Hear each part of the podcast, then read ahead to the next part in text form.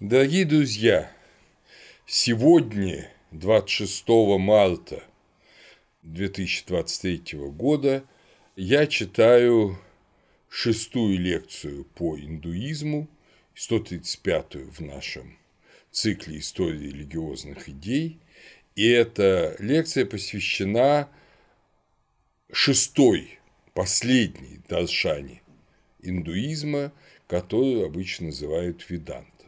Но поскольку веданта – это очень обширное учение, которое имеет много разновидностей важнейших, то я ему посвящу, видимо, не одну лекцию, а две или три. И то, что мы читаем сегодня, это ранняя веданта. Если угодно, веданта до Шанкары – Веданту называют еще Утара Миманса, высшее исследование, второе исследование.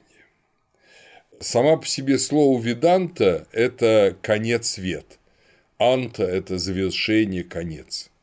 То есть, если угодно, Веданта – это заключительная часть опорушеи не человеческого, а вечного слова – Конечно, сами учителя Веданты были вполне людьми и не претендовали на то, что они произносят нечеловеческие слова, но они говорили, что они трактуют, объясняют веды, и они дают окончательное и истинное понимание вот этого не людьми созданного учения, которое в индийской традиции именуется шрути, услышанное, то, что риши, то, что мудрецы услышали, вот тут я даже не могу сказать от кого, понятно, не от богов, которые услышали эти глаголы, которые вечно существуют в мире.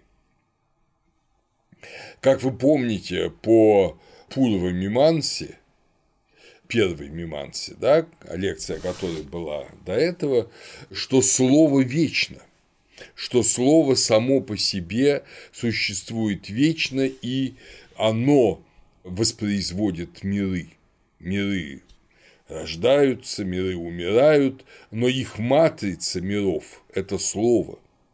Так что вот это вечное слово, которое слышат учителя, риши, великие провидцы, это вечные глаголы, это, если угодно, тот звук, та речь, те глаголы, которыми создан мир, и которые существуют всегда. Миры возникают и разрушаются, а эти слова существуют всегда. В Индии называют три источника веданты. Слово «источник» – прастхана, отправная точка. Вот веданта, как учение, оно исходит из трех источников. Это Упанишады. Упанишады – это действительно последняя часть. Самхит – последняя часть Шрути, услышанного. Помните, да, сами Веды, Брахманы, Араньяки и Упанишады. Это Бхагавадгита, о которой мы с вами уже не раз говорили, и которую сегодня мы особо не будем вспоминать, потому что на следующей лекции о ней придется говорить довольно много в связи с Шанкарой. Но это божественная песня, важнейший источник индийской религиозной мысли. И это, наконец, Брахма-сутры. Брахма-сутры – это вполне известное, сохранившееся до наших дней произведение. Сами ведантисты полагают, что их учение – это не какая-то выдуманная философия, подобно буддизму или джайнизму, а это эм, экзегеза священных текстов, то есть трактовка исследование, трактовка, интерпретация и объяснение священных текстов, то есть шрути. Это экзегеза шрути. Брахмасутры Бадараяны очень к широкому временному полю относятся. Иногда их относят к эпохе Будды, VI век до Рождества Христова. Иногда и чаще всего это второй век до Рождества Христова. Об этом говорит, э, в частности, Наталья Васильевна Исаева в своей книге, изданной в Нью-Йорке «Шанкара and Indian Philosophy» в 1993 году. Этот памятник называют также Виданта Сутра или Уттара Миманса Сутра. Бадараяна вполне такая полумифическая фигура, которая иногда ее вообще связывают с именем Вьяса, э, ну, то есть вы помните, что это а, мудрец и родоначальник и пандавов, и кауравов Махабхарате, но, по всей видимости, это вполне конкретный учитель вот э, какого-то времени между шестым веком после Рождества Христова, что маловероятно. Вряд ли он жил после второго века, после Рождества Христова, но некоторые ученые его датируют позже. И вплоть до шестого века до Рождества Христова эпоха Махавиры и Будды, эпоха вот этого брожения.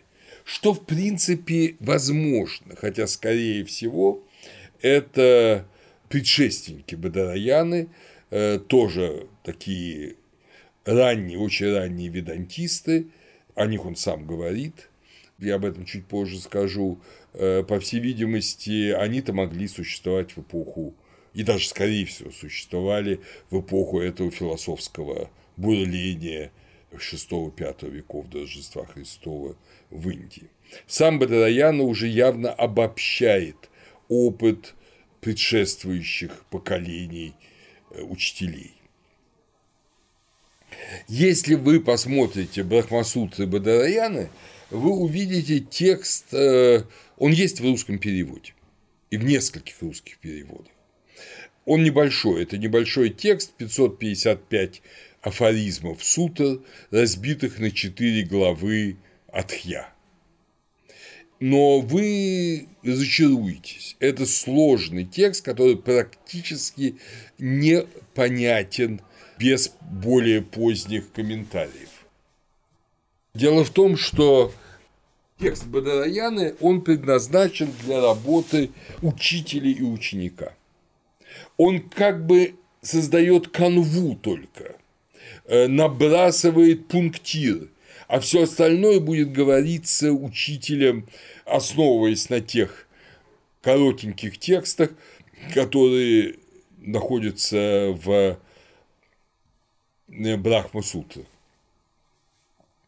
Очень часто вся сута состоит из нескольких, четырех, пяти, а то и трех существительных, соединенных падежными формами. Санскрит это позволяет, без глаголов – Переводить это безумно сложно. Без учителя практически Брахмасутры Бадараяны не воспринимаются. Но, слава богу, есть комментарий. Из наиболее знаменитых комментарий Бадараяны – это Шанкара, комментарий Шанкара, по которому мы будем говорить на следующей лекции. Брахмасутры стоят из четырех разделов, четырех, как я говорил, четырех глав – Первая глава Саманвайя «Гармония и единство» объясняет, что тексты вет и ведантисты говорят о Брахмане. О Брахмане, который является э, целью жизни и окончательной, предельной действительностью.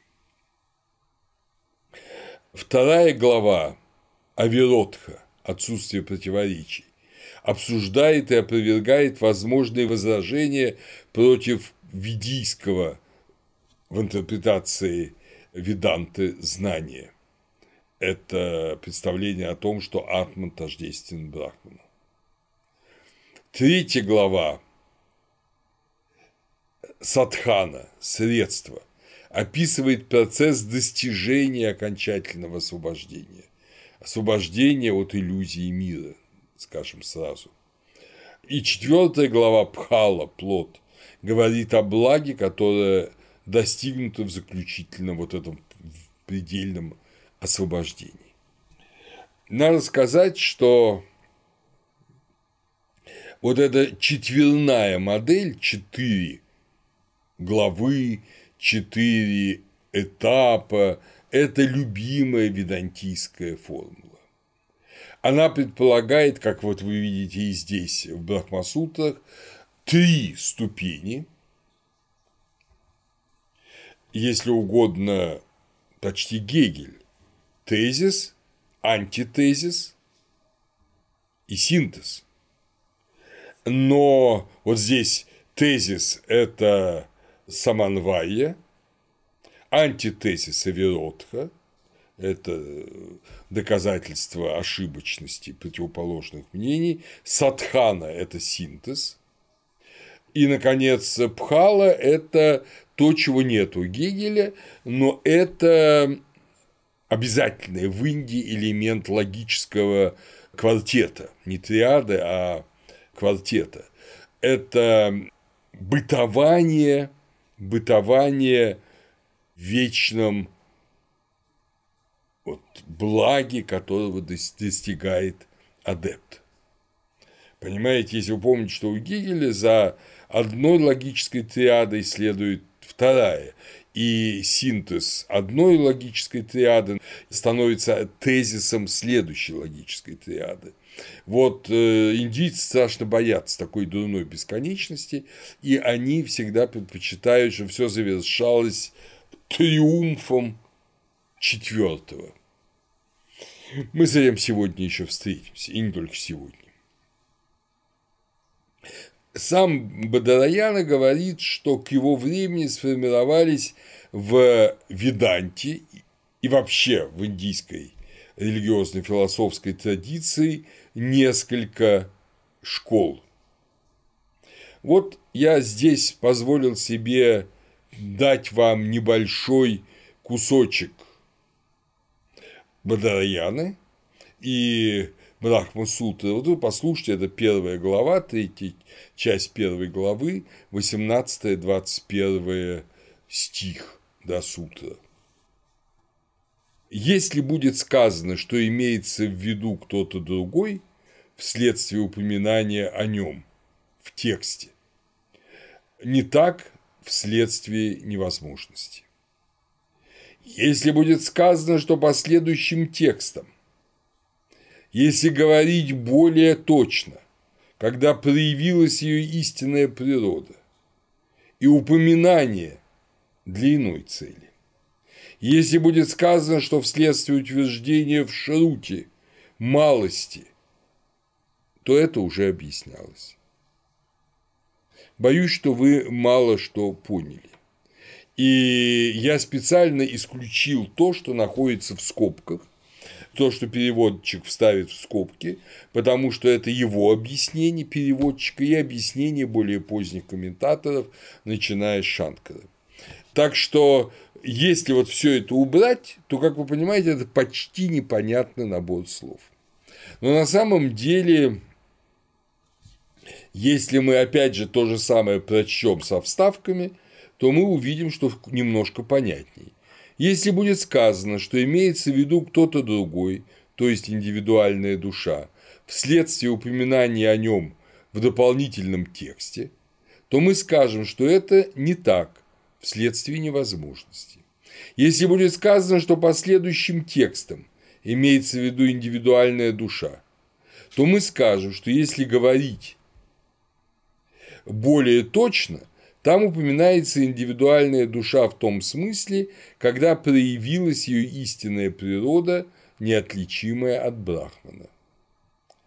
И упоминание индивидуальной души для иной цели если будет сказано, что вследствие утверждения в шруте малости пространства может иметься в виду не брахман, то мы скажем, что это уже объяснялось. Вот, пожалуйста, это текст с введенным в него комментарием. Ну а теперь я немножечко вам объясню из этого, что имеет в виду Бадараяна. Он имеет в виду, что есть три традиции ведантийской и, может быть, шире индуистской традиции, которые он знает, но из которых он выбирает одну единственную. Первое. Атман тождественен Брахману. Вторая традиция.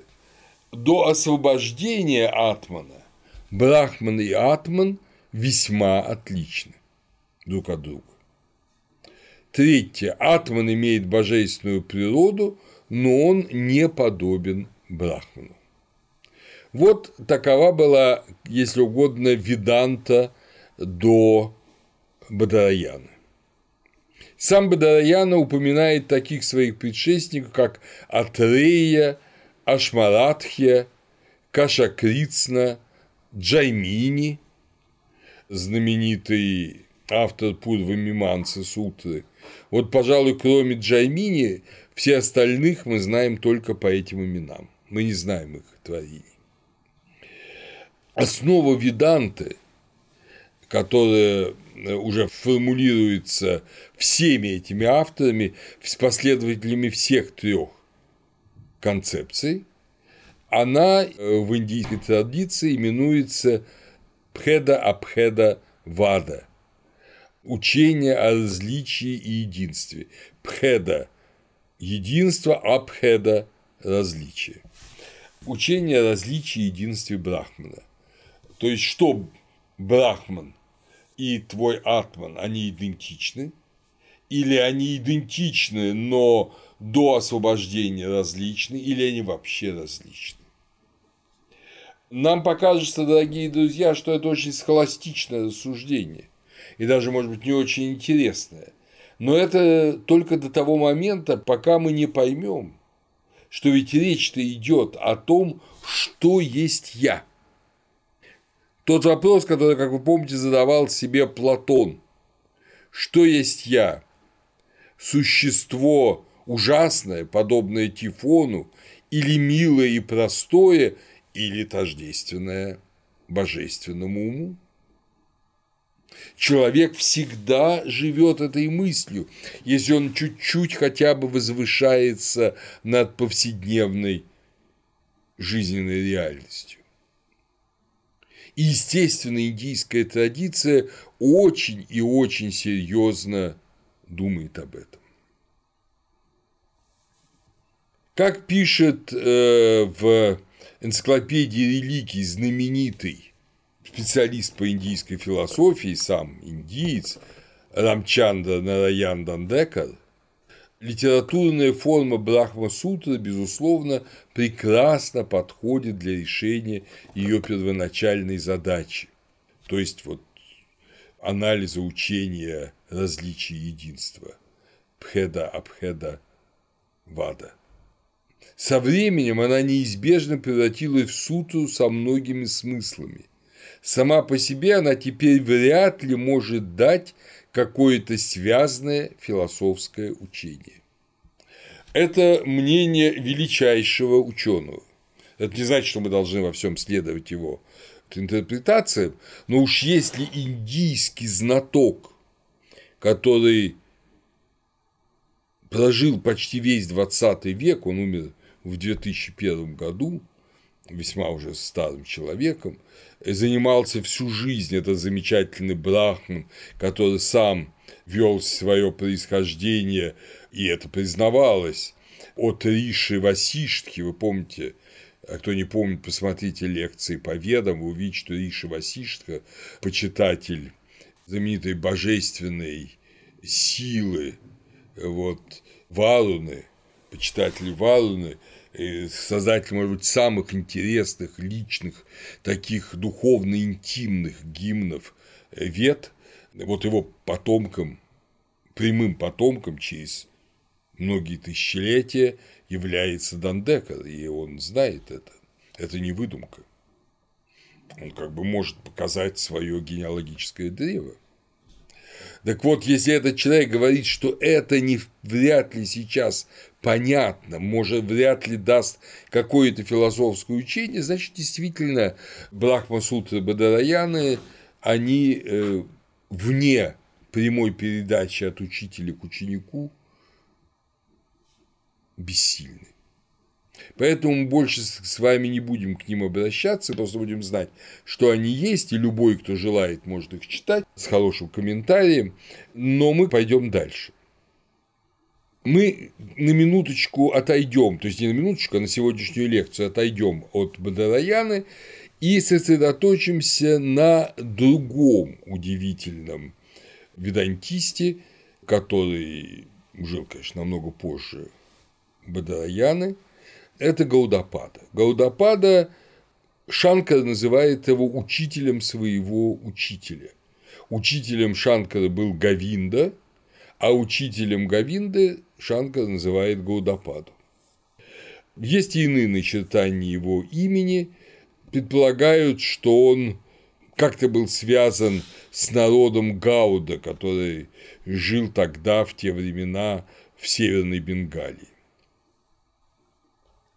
Обычная датировка Гаудапады – это 4, значит, сам Шанка 788-820 годы.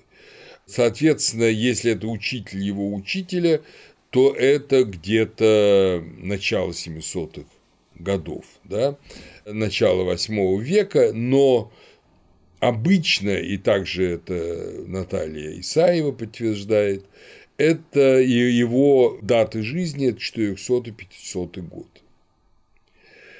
Почему? Потому что у Гаудапады очень силен элемент э, буддийской терминологии. А уже к VIII веку буддизм явно утрачивает свои лидирующие позиции. Поэтому Гаудападу относят на более раннее время, когда буддизм действительно был очень силен в Индии. Но мы не, нас, не так хорошо знаем историю, формальную историю с датами эволюции религиозных идей, философских идей в Индии, так что все эти датировки, они достаточно относительны.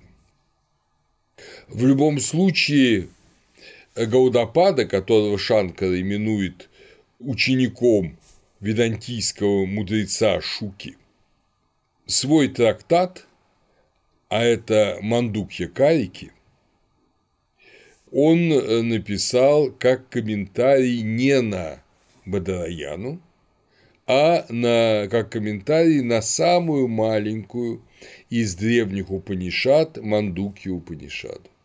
Если вы ее откроете, она есть в переводе Сыркина, то увидите, что это одна страничка, это 12, всего-навсего 12 таких маленьких сутр. Но на эти 12 сутр написано довольно большое произведение, тоже, кстати, состоящее из четырех частей. Это вот э, Мандукья Карики Гаудапада. Когда бы ни жил Гаудапада в VI веке или VIII веке, э, известно, что он совершал долгое подвижничество в Гималайском храме в Бадарике – Бадарика Ашрами, где почитали Нару Нараяна, то есть Вишну, Гаудапада Вишнуит, а как мы узнаем, Шанкара Шиваит.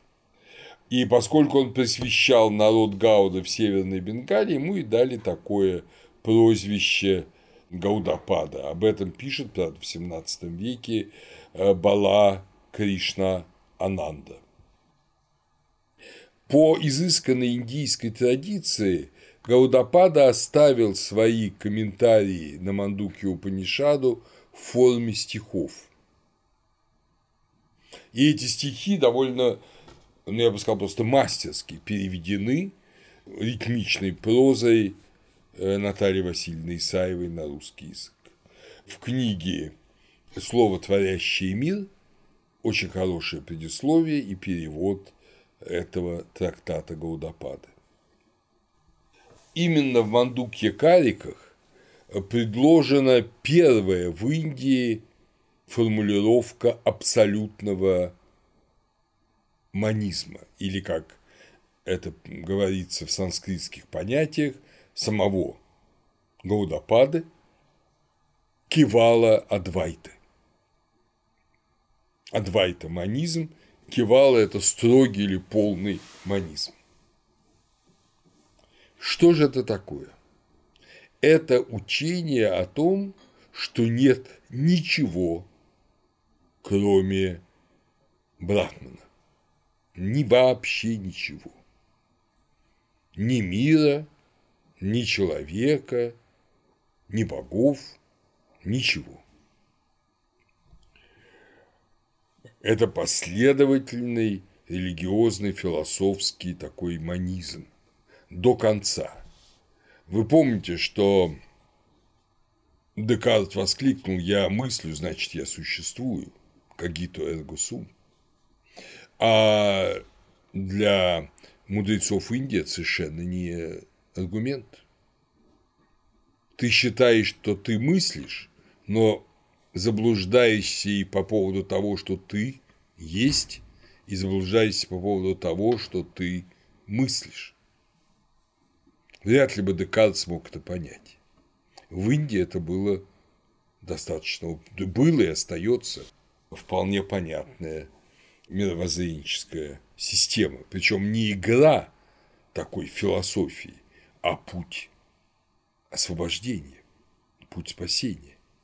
В Индии нету такой школьной философии ради философии.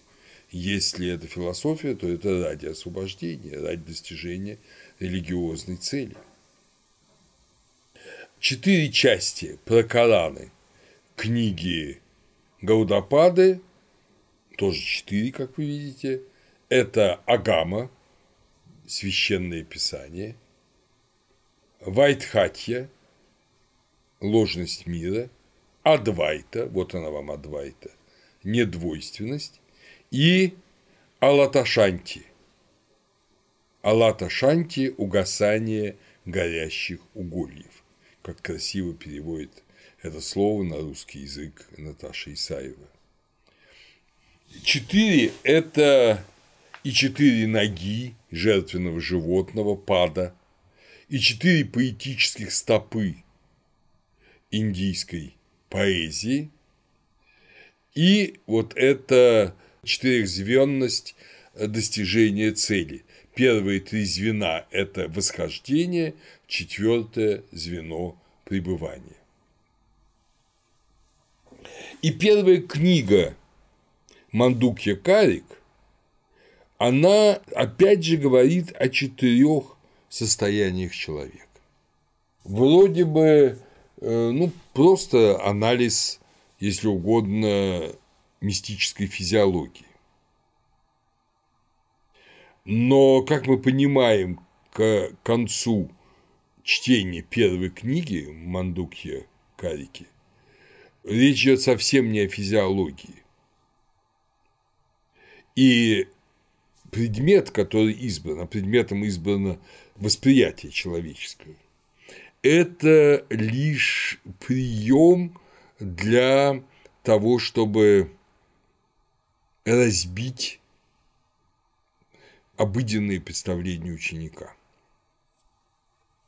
В Мандуке Карике э, в первой книге говорится о четырех состояниях человека – бодрствование, джагарита, сне, сне без сновидений и о неком таинственном четвертом состоянии, которое описывается, но он называется просто турия, четвертое. Эти, кстати, четыре состояния э, восприятия мира, они уже есть у Бадараяна. Джигарита – восприятие наяву. Это восприятие, когда сознание вкушает объекты. Всеобщее, вишва, вкушает внешние объекты, и оно вездесуще. Вот это восприятие наяву, оно именуется образно всеобщим вишва, потому что оно свойственно всем – все мы воспринимаем внешний мир как само собой разумеющийся. мой ребенок, мой друг, мой дом, моя машина, мои книги, мои путешествия, другие страны – это вот все внешние объекты, и оно вездесуще. Так думают все. Тут действуют обычные органы чувств, органы действия, законы обыденной логики. Мы ходим, мы обоняем, мы смотрим, мы обнимаем и наслаждаемся объятиями. Это вот все обычные вещи, которым мы кушаем, мы читаем книжки. Это обычная форма нашей жизни, за которую люди вообще, как правило, не выходят. Впрочем, все абсолютно, даже самые большие профаны, они знают, что кроме состояния бодрости есть еще состояние сна. И все люди ну, любят смотреть сны. Это бесплатное кино. Иногда эти сны страшные, иногда эти сны приятные, иногда они интересные, иногда они, конечно, бредовые и навязчивые, но вот этот сон со сновидениями свапно – это, опять же, второе состояние человека. И все обычные люди, если надо быть мудрецом, все обычные люди, они спят и видят сны. Это как раз йогические аскеты могут спать и контролировать свой сон, а обычные люди, то, что им там сознание преподносит во сне, то и они видят, когда спят. В первом же стихе Мандуки Карики об этом говорится, а это сон со сновидениями называется сияющим. Ну, тоже красивое слово, да? Си... Сияющее же вкушает внутренние объекты, исходящие из самого атмана, но преломленные во внешнем опыте. То есть эти внутренние объекты, откуда они? Они исходят из твоей внутренней сути, но преломлены твоим внешним опытом.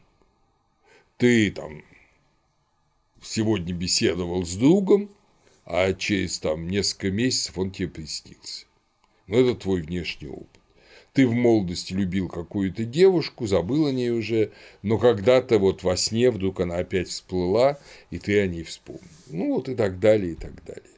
Ты там никогда не был, скажем, Э, на огненной земле, но ты хоть хочешь в ней побывать, и исходя из того, что ты видел в фильмах, на фотографиях и в своих представлениях, какой должна быть огненная земля, тебе вот такой, фильм, такой фильм «Сон» дается. Третий уровень – это глубокий сон, супта. Это неразличимое, как говорит Мандук Якарика, это неразличимая глыба сознания, праджнья кхана. Вместо множества ощущений одно невыразимое блаженство, ананда. И это чувство, которое в глубоком сне, это предвкушение, вкус вечности на губах, как говорят индийцы. То есть, когда ты засыпаешь, тебе ничего не снится, ты погружаешься в некое иннобытие. Это бывает со всеми людьми. Это не то, что это аскетический прием. Любой человек, если он внимательно следит за собой, у него есть такие опыты. Я вот тоже помню, когда я был ребенком, несколько раз у меня было, когда я закрывал вечером глаза, и тут же их открывал, уже оказывалось утро. Вот это вот та самая супта, это действительно блаженный и редко э, дающийся без аскетических упражнений, но дающийся опыт вот погружения. Ну и, наконец, четвертый шаг – это та самая турия, когда ты уже становишься идентичным своей сути. Как говорится в Мандуке Упанишаде, на которую Гаудапада пишет комментарий, это седьмой э, стих Мандуки, Они считают четвертым то, что не сознает внутреннего, не сознает внешнего, не сознает их обоих. Вы помните, что внутренний – это сон, внешний – это явь. Не сознает их обоих. Это и не глыба сознания, глубокий сон. Это и не сознание, и не отсутствие сознания.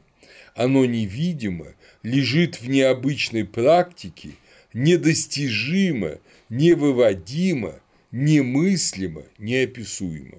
Как вы видите, Мандуки Упанишада четко переходит к апофатическим образом. Четвертый шаг, как объясняет Гаудапада, он близок к освобождению, к мокше, но не равен ей, так как предполагает возвращение в первую реальность. Это опыт аскета, который пережил свое единство с Брахманом. Пережил, что он и Брахман одно.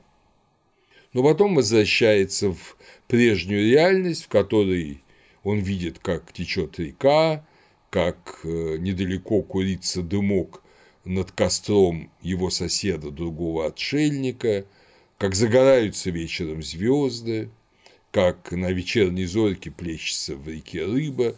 То есть он опять видит этот мир, и он погрузится потом в обычный сон, в котором он, может быть, будет видеть какие-то сновидения.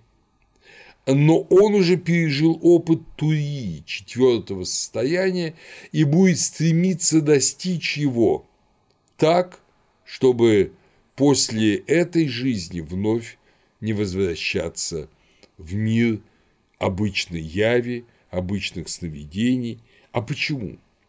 Вот об этом-то пойдет разговор чуть позже.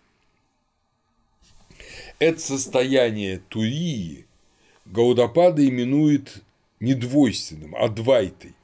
И именно от этого термина, введенного Гаудападой, и появилось название Адвайта Веданта, недвойственная Веданта. Как объясняет Гаудапада, в уничтожении всех печалей распорядитель Господь неистощим, недвойственное блаженство, четвертое Турия, считается заполняющим собою все существа.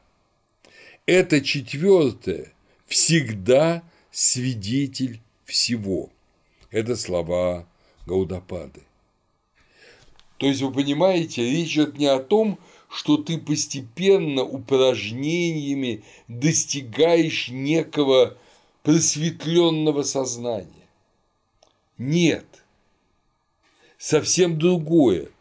И вот здесь уже нам надо ясно понять эту особенность.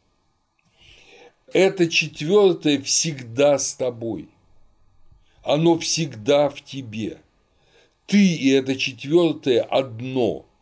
Ты его просто в себе не видишь, но оно есть. Чтобы увидеть клеточное деление тела, мы используем микроскоп. Чтобы понять, как у нас устроен скелет, мы мыслим или по аналогии, рассматривая скелеты умерших людей, или делаем рентген. Здесь же иное. Это всегда в тебе и никакой рентген это не выявит. Это выявит только твое упражнение, только твое размышление, только твоя аскеза, она обнаружит в тебе вот это самое главное, что ты – это не что-то отличное от абсолюта а ты и абсолют одно. Как опять же объясняет Гаудапада, когда пробуждается душа, спавшая до толи, под воздействием безначальной майи, в данном случае иллюзии, силы иллюзии, она пробуждает то, что не рождено, недвойственно, лишено сновидений и вот этого тяжелого сна третьего состояния, сна без сновидений. То есть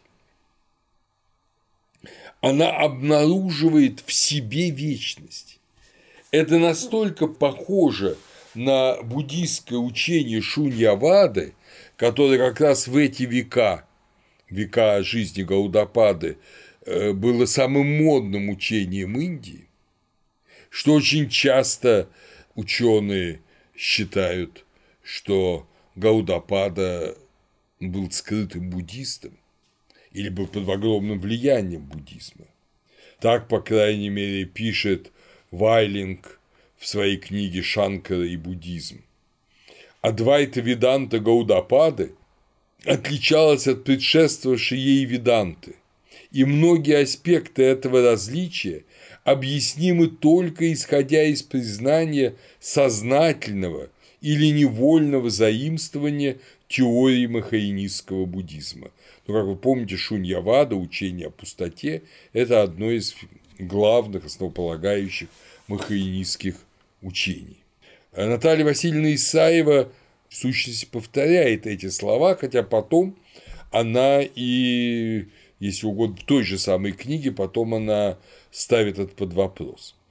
Она пишет, именно в буддийской шуньяваде Гаудапада подчерпнул почерпнул противопоставление суетного, неподлинного знания и высшего знания, равно как и уверенность в том, что это высшее знание заведомо должно оставаться неопределимым, несказуемым, принципиально уклоняющимся от вербализации.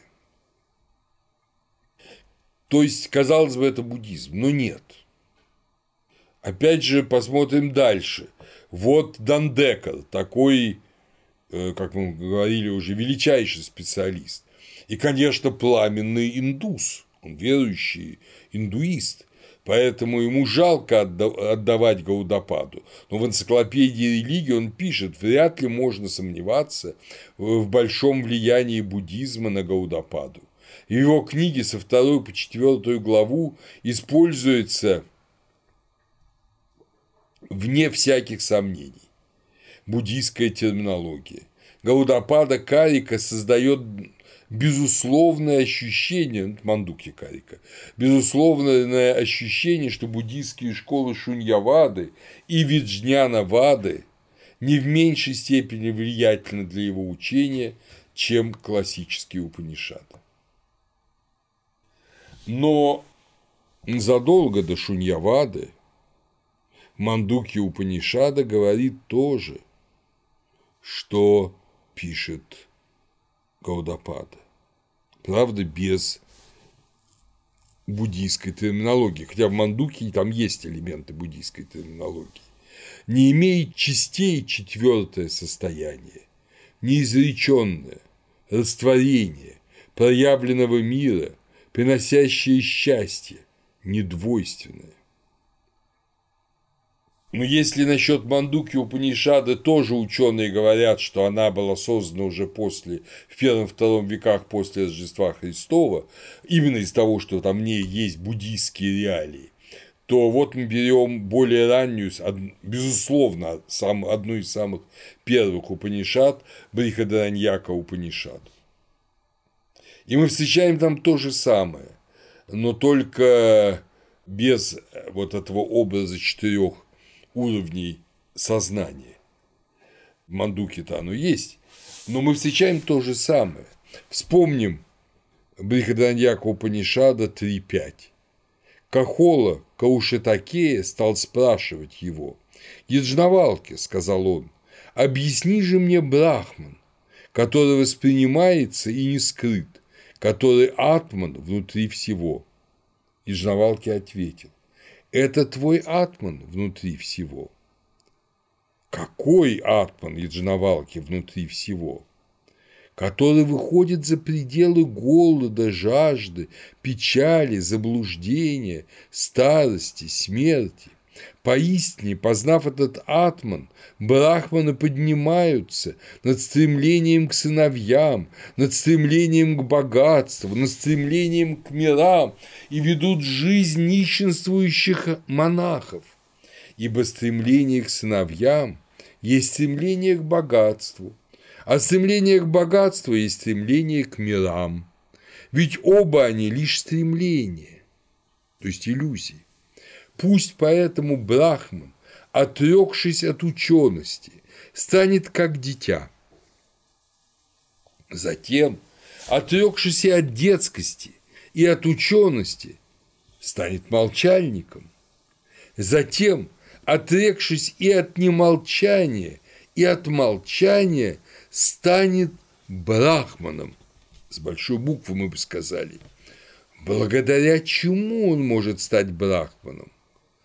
Благодаря чему он может стать брахманом? Переспрашивает Ежновалки. Благодаря тому, что он таков. Все остальное подвержено страданию. То есть, благодаря тому, что он таков изначально, благодаря тому, что любой человек изначально, изначально есть брахман. И ему надо это только осознать. Вот вам Брихадараньяка Упанишада. Кстати говоря, у Бадараяны есть такой э, в его вот Брахма. Я вот не взял его с собой, поэтому сейчас даже не могу его воспроизвести, но вы его легко найдете. Есть такой кусочек, где говорится, что э, один из царей, который не был брахманского происхождения и даже, скорее всего, был шудрой, такое бывало в Индии, он тоже осознает тождественность брахмана. То есть эта тождественность не имеет никакой привязки к социальности индуистской. Ты можешь быть брахманом, ты можешь быть шудрой, ты можешь быть даже неприкасаемым. Но если ты осознал это, ты осознал все. Вопрос в том, как это осознать. Именно поэтому в ведантийской традиции осознание своего тождества с Брахманом вот это вхождение в состояние турия, которое, как вот Наташа Исаева очень так смело его называет, что это как вложение матрешек. Это не очень, ну, как-то так на грани верного сравнения, но в нем есть своя сила. То есть, понимаете, это не то, что вот мы идем по ступеням, поднимаемся в горнее, нет, мы обнаруживаем в одной матрешке другую, в этой третью, и, наконец, в ней четвертую. Эта матрешка – это мы. И мы в последней матрешке, в четвертой, обнаруживаем то, что нас, как нас, как чего-то противоположного миру и Богу нет. И поэтому это называется в ведантийской традиции праптасья прапти – достижение уже достигнутого. Гаудапада вполне, кажется, разделяет чисто буддийское сомнение в реальности мира. В этом смысле он идет навстречу буддистам, он ведет с ними же не спор жестокий, а скорее ласковый разговор, пытаясь им показать иную правду. Поэтому он разделяет внешне чисто буддийское сомнение в реальности мира. Но с другой определенно противопоставляет буддизму свое искреннее убеждение в том, что есть некая онтологическая реальность, которая существует безусловно и абсолютно. И в этом смысле вот это учение первой главы Мандуки Упанишада, учение о четырех состояниях сознания, это учение, как ни странно, не гносеологическое, а онтологическое.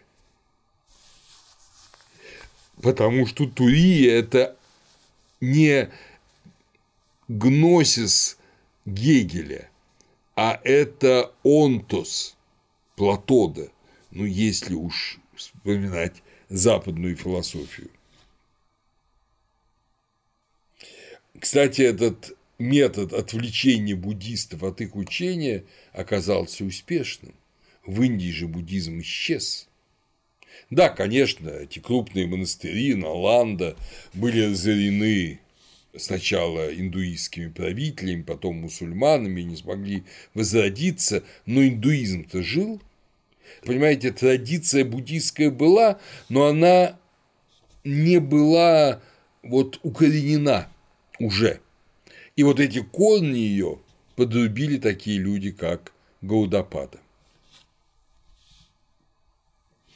Размышляя над последним сутрой Мандуки Упанишады, 12 сутрой, в своих Мандукья Кариках Гаудапада опять, опять говорит о четырехзвездной стезе, но уже в филологическом смысле. Понимаете, слово, творящее мир, это, разумеется, любое слово, которое предвечно. Но словом слов является слог «ом», «аум», из которого греческое и арамейское «аминь». Этот э, слог «ом» э, в египетском языке был не двух, а трехзначным, потому что э, звук «о» индийцы слышали как дифтонг «оу». Вы помните, что и у нас в славянских языках «о» часто обозначается дифтонгом «оу», долгое «о». И именно это надо понимать, чтобы понять, что говорит Гаудапада. Разбирая вот эти четыре состояния восприятия, он говорит, звук А, значит, О – это звук АУ, АУ – это О. Звук А ведет ко всеобщему, то есть к восприятию бодрствования, тогда как звук У ведет к сияющему,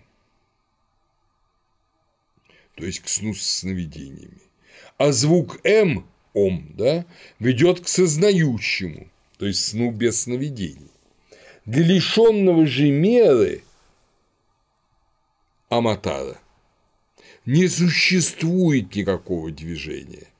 Это и есть Ом, это и есть Атман, тот, кто знает его таким, входит в атман благодаря самому этому атману. Здесь комментарий Мандук Якарь, комментарий Гаудапады плавно перетекает в непосредственно Мандуки Упанишаду. И опять же повторим, что входит не как во что-то внешнее, а как в самого себя, осознав самого себя, что он и Атман одно. Объясняя дальше, Гаудапада говорит, следует сосредоточить разум на слоге Ом. Слог Ом есть Брахман, лишенный страха. Для упрочившегося в слоге Ом нет больше никакого страха. Нам кажется это красивым, но странным, но если понять, что ом – это турия, это четвертое состояние, что первые три звука ом, ну и все три звука ом только подводят к четвертому, в нем уже нет никакого страха, потому что ты и Брахман одно – что значит для тебя этот мир, который есть иллюзия, созданная твоей, твоей Майей. Ты ее сам создал своим мерцанием, своим бурлением Майи. Во второй главе Гаудапада пишет, что множественность индивидуальных атманов это иллюзия Майи. Вы помните, как Санхи на этом настаивает. А здесь это иллюзия Майи. В действительности есть только Брахман. И когда мудрый созерцанием сознает это, или, как он говорит, схватывает свой атман, он пробуждается в свете и блистании вечного ныне. На вопрос оппонента, если все греза, то кто же грезище? Он отвечает. Сначала я прочту вам этот вопрос, а потом ответ. Но если в обоих состояниях, то есть бодрствование и сновидение, у всех объектов ложность, буквально отклонение от таковости, вайтатхе, от татха, да, помните татхагата, тот, кто достиг, вот это же слово. Но если в обоих состояниях у всех объектов ложность, неправильность, кто же тогда постигает эти объекты? И кто тогда вымысливает? Это очень любимое слово их. Вымысливает это викальпака, от слова викальпа. Фантазия, мысленная конструкция. Викальпака – это вымысливание. Кто тогда вымысливает, если все это ложность? И тут уже Гаудапара отвечает совсем не как буддист своему оппоненту, который, возможно, пытается его подвести или к джайнизму, или к буддизму. Господь Атман вымысливает себя самого, Атманам, себя самого, через собственную майю, самайя, свамайя. Он и постигает сущности, таково твердое убеждение Веданты. Это первое, кстати, упоминание Веданты, слово Веданта у Гаудапады. Господь умножает обычные сущности, пребывающие во внутреннем восприятии, Точно так же Господь вымысливает определенные сущности во внешнем восприятии. Вы помните, что внутреннее восприятие – это сновидение, внешнее – это, как мы бы сказали, реальный мир. Ибо сущности, существующие внутри, покуда длится мысль, и сущности, существующие снаружи, связанные с двумя временами, с прошлым и будущим, все они воображаемы и нет для их различия иной причины. То есть, так же, как сновидение – это иллюзия, хотя там какие-нибудь примитивные да, народы, ну, любители шаманства, колдовства, они вообще сны считают больше реальностью, чем явь. А вот здесь, безусловно, для культурного умного Гаудапады сон – это, конечно, иллюзия, конечно, вымысливание нашего сознания, но и внешняя реальность – это такое же вымысливание. Те непроявленные сущности, что существуют внутри, и те ясные сущности, что видны снаружи, все они воображаемы, а различия их обусловлены органами восприятия. То есть мы внешне видим глазами, слышим ушами, да, обоняем носом, а внутреннее только ментальные наши восприятия. Мы же не видим глазами и не слышим ушами то, что нам снится. Но там мы и видим реальности, слышим звуки. Значит, звуки сна и реальности сна которые без ушей и без глаз мы воспринимаем, столь же иллюзорны, как и реальности, которые мы воспринимаем глазами и ушами. Понимаете логику? Продолжаю цитату. Вначале он, то есть Брахман, вымысливает отдельную душу Джива, а затем по отдельности все сущности, внешние и внутренние, и каково знание ядха видьяк, то есть профанное знание о себе. Такова и ее души память. То есть, если Джива забывает, что она лишь вымышлена Брахманом и считается чем-то особенным от него, то она и воспринимает внешнее как свое. А если она помнит, что она есть лишь мысль Брахмана, как вот сейчас какая-то мысль в вашей голове, есть только ваша мысль. Если эта мысль скажет, что я сама по себе, ну, это будет очень странно, да? Вот если человек также понимает, что он лишь мысль Брахмана, то есть, что он одно с ним, то тогда внешне его никогда не прельстит ни сновидение, ни реальность.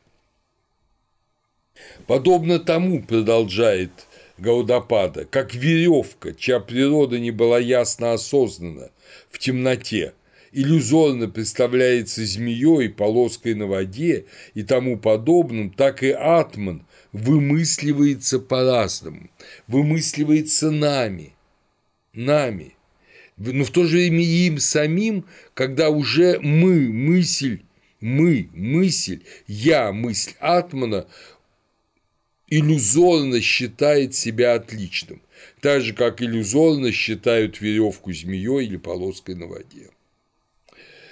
И подобно тому, как наступает ясное сознание веревки, а воображаемое исчезает, когда нам понятно, что тут всегда была только веревка и ничего другого, кроме нее, также остается и твердое убеждение относительно Атмана, что ничего нет, кроме него. Это я уже от себя добавляю. Он вымысливается – как некая бесконечная сущность вроде праны, дыхания и прочего. То есть мы представляем Брахмана как некую бесконечную сущность, как некий вне, вне нас находящийся абсолют, как э, духа, да. Посредством этой майи Господь и сам заблуждается. Здесь особенность индийского мировидения. Коль мы и Брахман одно – коль наше «я» и Брахман – это одно, то когда мы заблуждаемся, это он заблуждается. Но Мандуки Упанишада твердо определяет, все это есть Брахман, единый Атман и Брахман, Аям Атма Брахма. Этот принцип Аям Атма Брахма – единый Атман и Брахман, основа Веданта и суть Веданты, основа этого учения.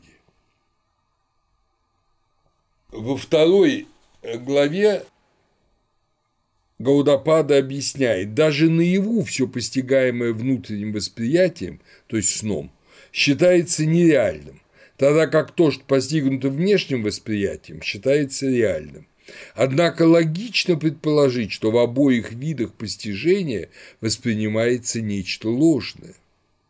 Подобно тому, как видится нечто во сне или в иллюзии, подобно тому, как виден в небе волшебный город Ганхаровов, так и вся эта вселенная видится мудрым, искушенным в Веданте, то есть только как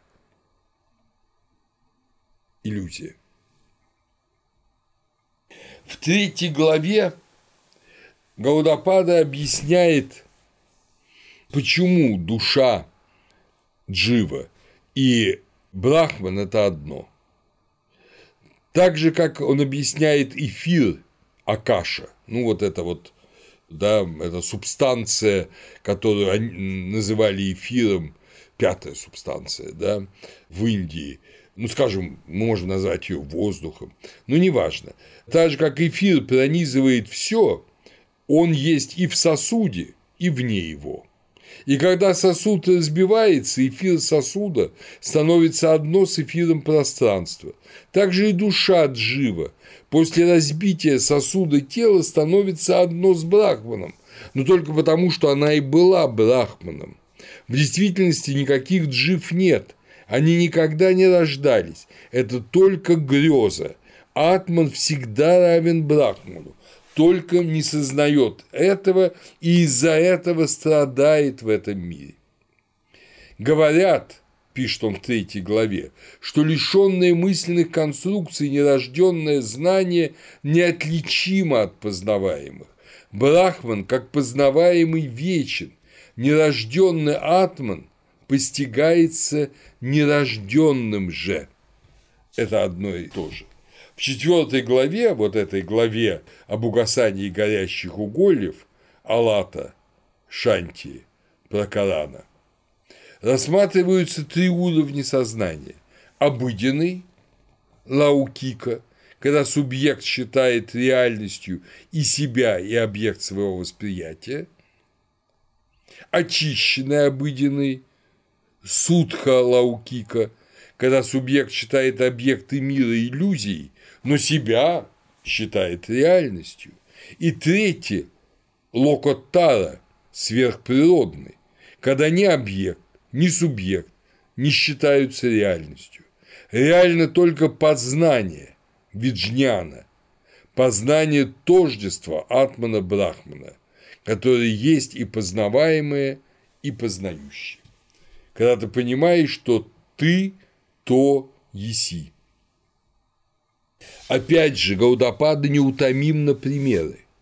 В четвертой главе он объясняет, пока горящая головня тлеет, видимости появляются вовсе не откуда-то извне.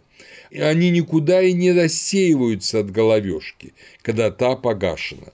То есть, посмотрите, тлеющая головня, вы понимаете, на ней вот это красные возникают какие-то искры, фигурки, да, она тлеет. Но они изнутри появляются, они же не приходят извне и отражаются в ней, они появляются изнутри. А когда головня гаснет, они исчезают, опять же никуда не деваются, и не рассеиваются, не уходят внутрь, они просто исчезают. Это двоица, подобное восприятию и воспринимающему, есть всего лишь пульсация спандита, сознание. Здесь он использует буддийское слово чита. Сознание же безобъектно, потому что его и называют вечно лишенным связей. Сознание не имеет связи с внешним и не имеет связи с Богом. Оно и есть Брахман. Вновь и вновь Гаудабада подчеркивает вечное сияние сущности за иллюзорным восприятием. Оно оказывается нерожденным, лишенным тяжелого сна, лишенным сна со сновидениями, самосветящимся, ибо эта сущность вечно сияет по самой своей природе. Этот Господь всегда легко скрывается под покровом и тяжело раскрывается. Это 81-82 сутры 4 главы Мандукья Карики. Вот это интересно, что Бог легко скрывается под покровом и тяжело раскрывается нами. Мы его не видим в сущности. Он легко, как сущность, от нас исчезает. У нас есть некое иллюзорное представление у очень многих о том, что Бог – это вообще добрый дедушка, который, но строгий, который и любит нас, и журит, и наказывает, и мы вот всю жизнь живем вот в таком смешном убеждении. А на самом деле скрыто совсем другое. Скрыт не дедушка добрый, а скрыто то, что я и он одно. Вот что пытается сказать Гаудапада. В Брихадараньяке Упанишады, который, безусловно, отлично знает Гаудапада, говорится, боги таковы, что им приятно скрытое и враждебно открытое. О том же говорит, кстати говоря, и Плутарх, э, по-моему, в Исиде Осирисе, об Исиде Осирисе. То есть боги, а в данном случае Брахман, свою истинную природу скрывает по одной простой причине, чтобы мы оставались в иллюзии. Потому что, чтобы прорваться из иллюзии в реальность, надо применить усилия Почему Бог предпочитает, чтобы мы оставались в иллюзии? И почему рыцарю аскеза надо победить самого себя, чтобы прорваться до реальности? Об этом Гаудапада не говорит. Это подразумевается как само собой разумеющееся. И запомним это пока. Обратим внимание тоже и на термин прабхата, самосветящийся. Это обычное обозначение в Индии чистого сознания неотраженный свет.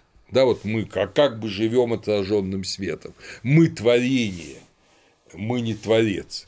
А это и сам источник света. И мы его часть на самом деле, только часть, забывшая свое естество.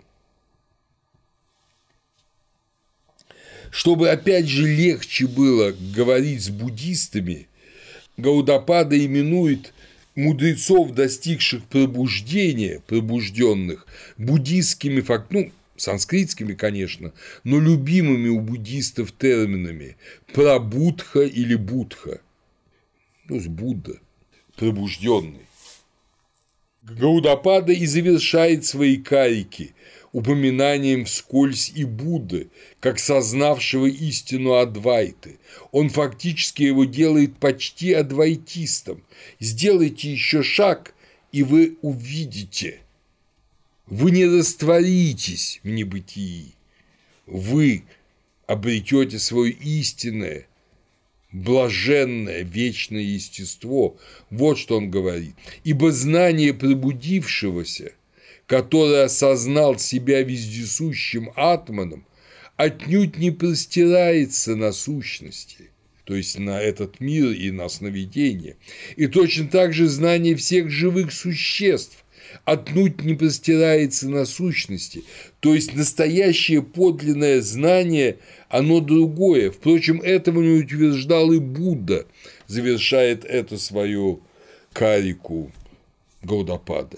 И Будда не утверждал, что вот этот мир, он ограничивает всех, все сущности. Он также говорил о том, что есть некая реальность, я думаю, он знал эту реальность Ади Будды, этого вечного Будды, который фактически тождественно Брахману. И завершает свои мандукья карики сотой карикой замечательным словом, пробудившись к этому состоянию, которое остается непостижимым, глубочайшим, нерожденным, вечно равным себе и священным, мы в меру своих сил почитаем его. Конечно, мы можем схватить здесь за руку Гаудападу и сказать, как же мы можем почитать его, если мы и есть оно. Это и есть проблема адвайтизма. Мы познаем себя, что мы одно с тем. Но мы познаем все же, и в этом смысле мы во внешних матрешках постепенно приходим в матрешке самой внутренней, к четвертому состоянию. Макс Мюллер в своих шести системах индийской философии очень возвышенно пишет о Веданте. Это бесстрашная система, воплощаемая в простых словах «тат твам аси», то есть «ты то есть», «ты то еси», представляется мне самым смелым и самым верным синтезом во всей истории философии. Такое возвышение твам до тат, то есть ты до то, можно считать равнозначащим идее о Сыне Божьем. Но с точки зрения философов Веданты оно означает действительное тождество, действительное признание божественной природы человека, хотя и скрытой, и обезображенной на время незнанием о виде и всеми ее последствиями. В действительности же любить, жертвовать собой и спасать можно только иного. Творение божественно, но оно иное относительно Творца в христианстве и вообще в западной религиозности, пока не преодолеет грех, который есть в конечном счете отчуждение от другого человека и от Бога. В этом различие, я думаю, акцентов между ведантой и евангельским учением. Вы вспомните Евангелие от Иоанна. «Так возлюбил Бог мир, что отдал Сына Своего Единородного, дабы всякий верующий в Него не погиб, но имел жизнь вечную. Ибо не послал Бог Сына Своего в мир, чтобы судить мир, но чтобы мир спасен был через Него». То есть Бог жертвует собой ради своего творения. Совершенно другой модус. Не осознание тождественности, хотя, конечно, между Богом и миром, между Богом и человеком есть тождественность, но не осознание этой тождественности только в христианстве, а жертвенное восстановление человека, разрушенного грехом – для христианина понятно, откуда берется Овидье. Овидье – это результат греха. И там, где грех, там человек считает себя центром. И, кстати говоря, в этом самомнении эгоистическом он может достичь и если он такой склонный к философии, к религиозной рефлексии, он может достичь и понимания того, что он и Бог одно, но акцент он будет делать на себе. Я – это Бог, а не на том, что я утратил свою божественную природу своим грехом, своим выбором, своим эгоизмом, как говорит христианство, и без помощи Христа я не могу ее восстановить, потому что моих сил на это не хватает. Но Он восстановил нашу природу, и мы можем вернуться к Нему. Поэтому для ведантиста важнейшее осознание таттвам аси и верное по сути, верное по сути, но омрачаемое Овидией, в христианстве преодолевается жертвой Христа со другого, показывая, что мир – это не иллюзия. Он божественен, но он не иллюзия. Это принципиальнейшее и глубинное отличие, потому что за иллюзию нельзя умирать, нельзя страдать на кресте, нельзя жертвовать собой, нельзя из Бога превращаться в человека. И эта проблема у Гаудапады не решается. В последней главе Мандукья Карикой он пишет видимость порождения, видимость движения, и точно так же видимость вещественности существует у сознания Вижняна, которое не рождено, неподвижно, не вещественно, спокойно и недвойственно. Но вот это 4,45. Но вот где та грань, которая заставляет сознание увлекаться видимостью? Где причина Овидия? Этого действительно, как верно и прозорливо заметил Максимилиан Мюллер, нет в Веданте. И это есть в христианстве.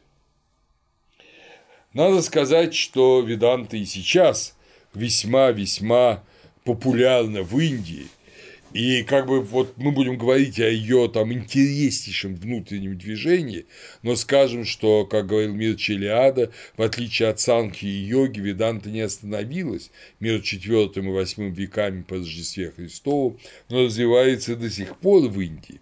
И 19-20 век такими великими ведантистами, как с вами Вивекананда, Аурабинда Гош, Радха Кришнан, ознаменовано – Макс Мюллер приводит стихи современного ему, то есть конца XIX века, учителя Веданты, какого-то безвестного простого индуса. В полстихе скажу вам то, чему учили в тысячах томов. Брахман есть истина, а мир есть ложь, Атман есть Брахман и ничто иное, нет ничего достойного приобретения – нет ничего достойного знания, кроме одного Брахмана, ибо тот, кто знает Брахмана, есть Брахман. Вот действительно вся Веданта в очень таком упрощенном, я бы сказал, не объясняющем, как достичь этого знания, несколько таком свысока, но в такой вот очень четкой формулировке. На самом деле путь ведантиста – это путь использования трех источников и авторитета знаний. Это именуется прамана. Ма – измерять, пра – далее, измерять далее.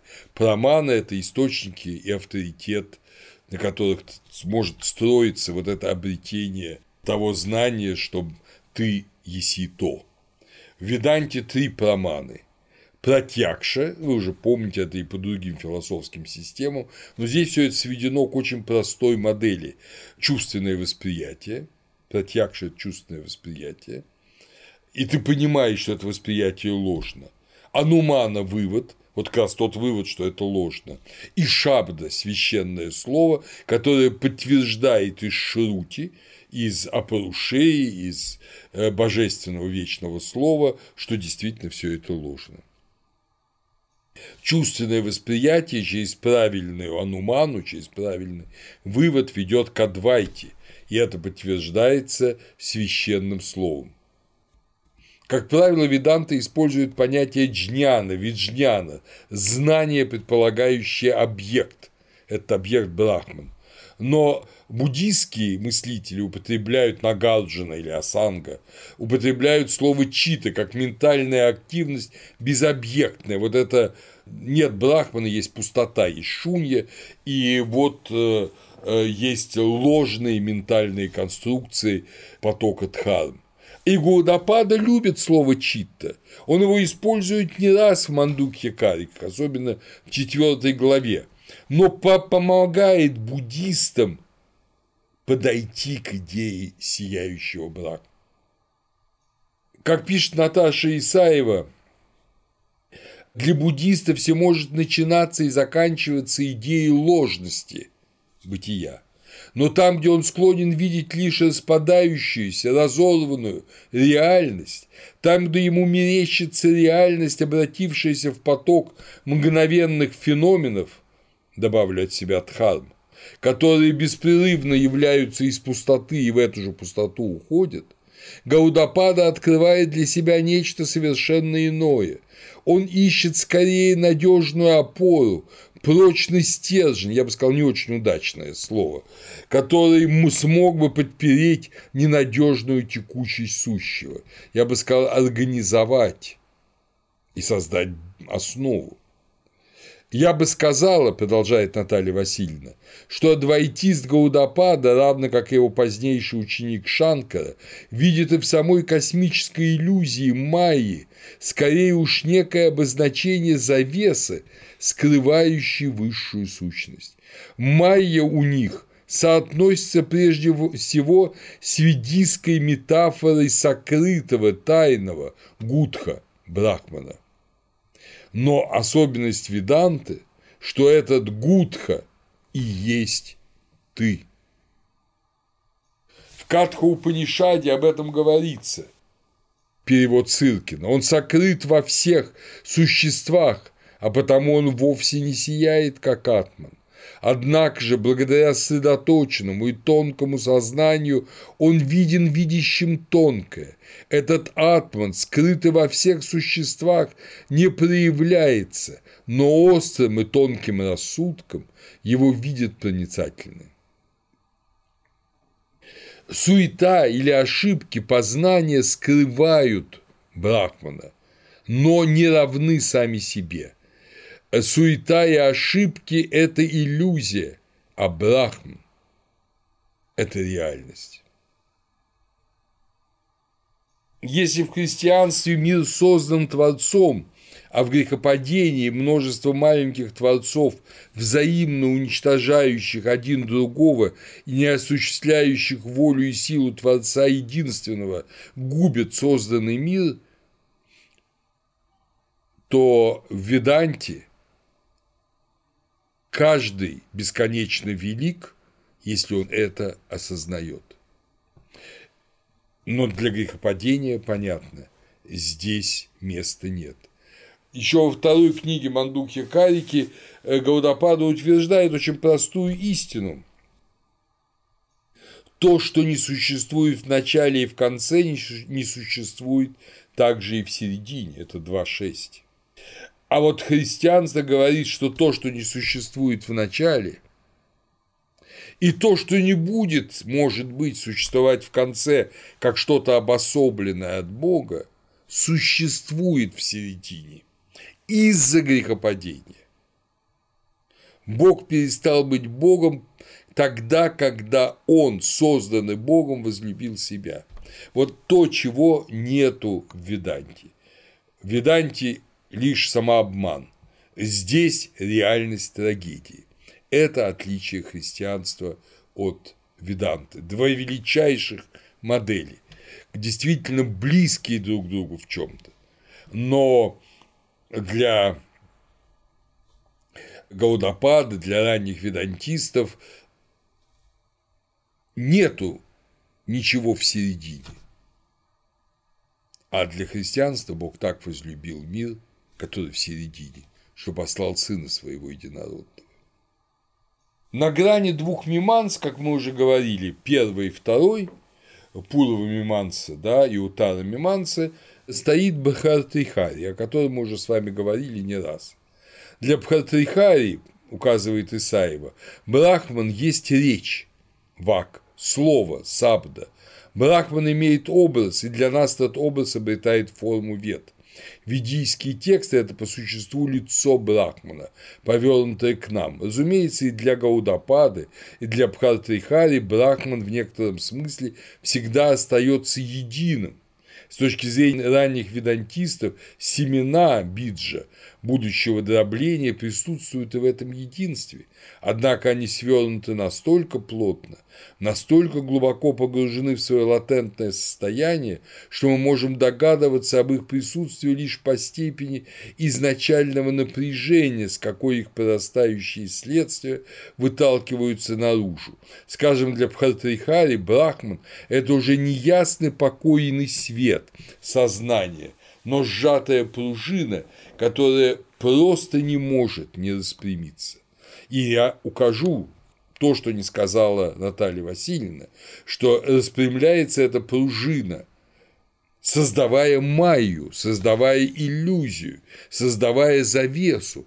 Бог создает иллюзорный мир, в котором мы живем, и задача рыцаря-аскета – победить эту иллюзию, созданную самим Творцом, и осознать свою тождественность Творцом.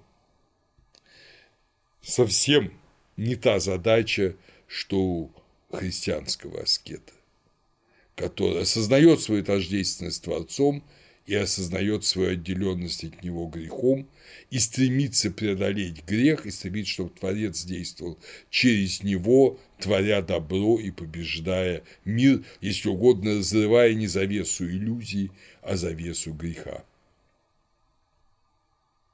Протрихарий, продолжая мыслить в филологической системе, говорит, подобно тому, как свет наделен двумя силами, способностью проявлять граха катва и способностью проявляться самому грахаятва, так и все слова обладают этим и двумя отдельными силами. То есть каждое слово, оно и проявляется в этом творении мира иллюзии – и оно само по себе существует как брахман. Поэтому Индия, как вы вспомните, знает три учения о творении. Садкарья Вада – учение о реальности следствия, это санхи и йога. Творение содержится в Творце и развертывается из него. Во многом это похоже на христианство, но далеко не во всем. Это Асадкарьевада, учение о нереальности следствия. Это Ньяева Шешка, творение взрыв, мир не содержится в Боге, а создается из ничего, экс-нихило. И это похоже на христианство, но другом его аспекте. И, наконец, аджати – отсутствие порождения, джати – рождаться, аджати – отсутствие порождения, мир иллюзия, его нет – это Веданта. Бхартрихари объясняет, то, о ком священная традиция наставляет как о едином, служит опорой различных сил. Пхинна Шакти, Вьяпа Шрая. Он, будучи нераздельным, проявляется как раздробленный из-за этих сил. Знатокам священной традиции, продолжает Бхартрихари в Вакье Падеша, знатокам священной традиции Амна явит, то есть Шрути, ведомо, что все это только развертывание слова. И вся эта вселенная изначально проявляется от ведийского стиха. И вот результатом этого – является появление идеи, зовущего к себе личного Бога. Он зовет не другого, он зовет самого себя, но находящегося во власти иллюзии. Весь этот громадный мир, эти миллиарды людских существ, а может и не только людских, тут у индуистов разные представления. Они есть он, но они находятся в иллюзии, и он их зовет к себе, он любит их. Бхартихари и Гаудапада, пишет Наталья Васильевна Исаева, включили в Веданту совершенно новый элемент, который напрямую выводит адепта садхака к идее личного Бога, а не просто к представлению о безымянном и безличном чистом брахмане. Именно эти школы заложили онтологическое основание для концепции динамичного, активного и всемогущего Бога, Бога, создающего этот мир в своеобразном творческом порыве через спонтанный выброс энергии, через собственное творчество и поэтическое усилие. Да, этот мир на высшем уровне иллюзия, но на другом уровне он существует, и мы видим, как Гаудапада и даже Бхартрихари, которые после него, они вот не могут найти этот баланс между иллюзией и реальностью. Освобождение мокша от иллюзии Майи и есть возвращение к Брахману. Но за Майей надо видеть ее источник, и это Брахман. Грехопадение – это человек, это не Бог – Бог создает только возможность грехопадения у христиан, давая человеку свободу воли, но выбирает человек.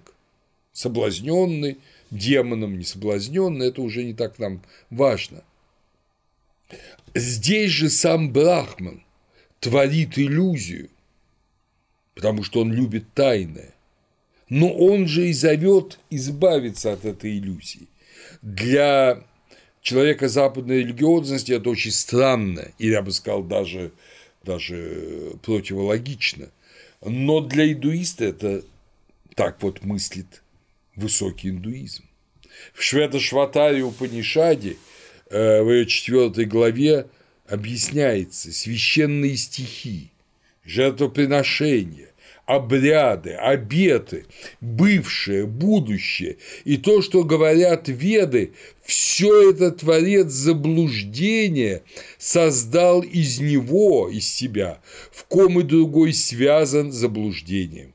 Знай же, что прокрите заблуждение, и великий владыка – Творец заблуждения, прокрытие материи, да весь этот мир пронизан существами, его членами, постигнув того, кто единый властвует над каждым лоном, в котором все это соединяется и разъединяется, этого владыку, подателя благ досточтимого Бога, постигнув все это, человек приходит к бесконечному покою. То есть мы видим, что эта иллюзия Майи создана для того, чтобы человек пришел к безначальному покою, преодолев эту иллюзию. Укорененный в христианскую традицию Макс Мюллер объясняет это. Иногда может казаться, что и на Иовидия, создавшая весь этот феноменальный мир, должна считаться результатом актов, совершенных задолго до начала всего, ну как грехопадение. Но нигде ясно не говорится об этом. Напротив, эта первобытная виде остается необъясненной. Она также мало подлежит объяснению, как и сам Брахман. С некоторым основанием можно сказать, что Овидия есть причина всего, за исключением Брахмана, но причина этой первобытной Овидии вне силы нашего понимания. И вот из этого тупика, который позволял буддистам сказать, что да нет, вообще все, ничего вообще нет, просто надо угаснуть здесь. Есть шунья, пустота, надо в нее войти.